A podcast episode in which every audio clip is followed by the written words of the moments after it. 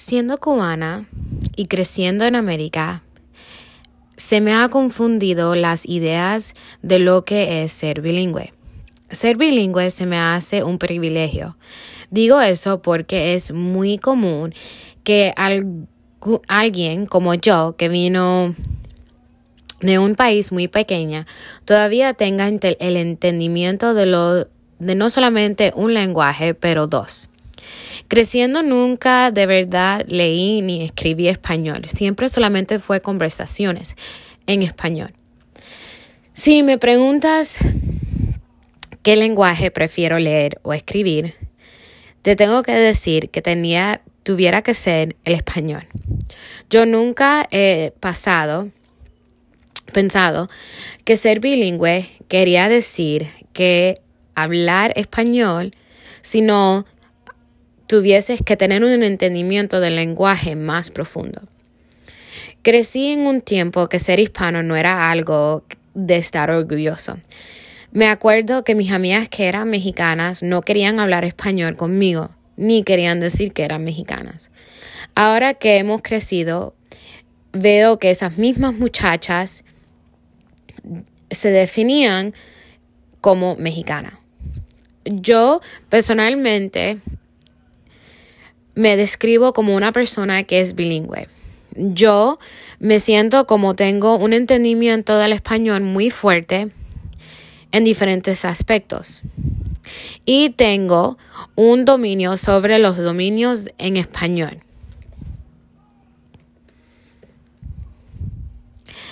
Aunque algunas veces mi escritura no es muy fuerte, todavía puedo entender lo que estoy escribiendo y cómo poner junta una idea en papel. Mm, tengo un poquitico de problemas con dónde poner los acentos y dónde puedo en ese entendimiento de los acentos. Y cuando leo las instrucciones del libro o algo que un maestro en español me ha puesto, me encuentro que tengo que leer la frase algunas varias veces para poder entender exactamente lo que me están preguntando o lo que es lo que dice lo que estoy leyendo. Creo que varias personas estarían de acuerdo conmigo que hablar el lenguaje algunas veces es más fácil que leer o escribir. Cuando yo leo, cuando yo llegué de Cuba, mis maestras me pusieron en clases especiales porque pensaban que tenía problemas de aprendizaje, cuando el único problema era que no entendía el lenguaje de inglés. Otra cosa que me ha ayudado el español con es el entendimiento, no partes, eh, entender ah, más partes de diferentes lenguajes. Y también me siento como me he, como me puedo definir como una persona bilingüe por esa razón.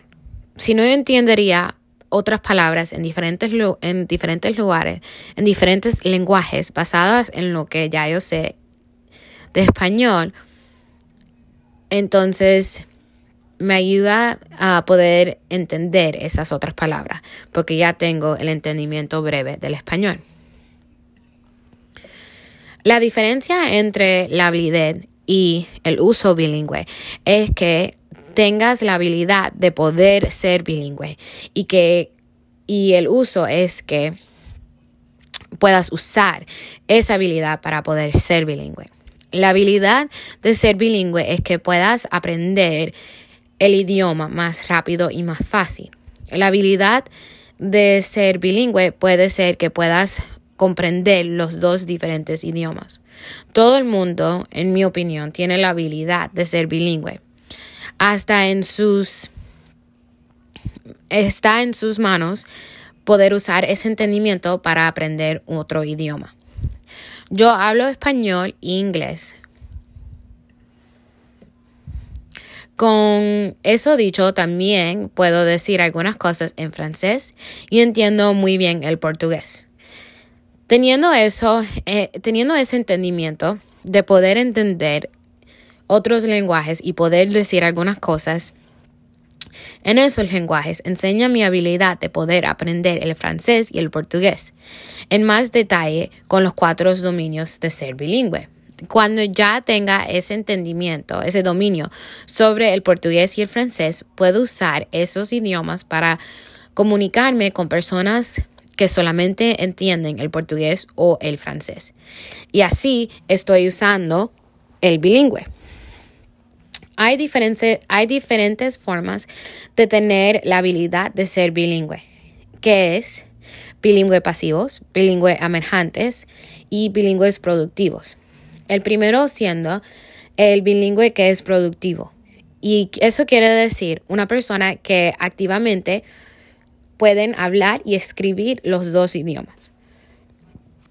Siendo eso, ah, siguiendo ese, es una persona que es bilingüe emergentes, que quiere decir que se están moviendo en los primeros pasos para poder aprender el lenguaje. Y el último es el bilingüe pasivo, que quiere decir que que tienen la habilidad y tienen los receptivos para poder entender los idiomas. Estos nos da más ejemplos de diferentes formas que una persona puede ser bilingüe y puede entender los dos diferentes idiomas. Este capítulo para mí fue muy informativo porque cambia la percepción de qué quiere decir una persona que es bilingüe y yo pienso que al final de leer este capítulo yo me puedo conceder como una persona que es bilingüe y que habla dos diferentes idiomas siendo español y inglés.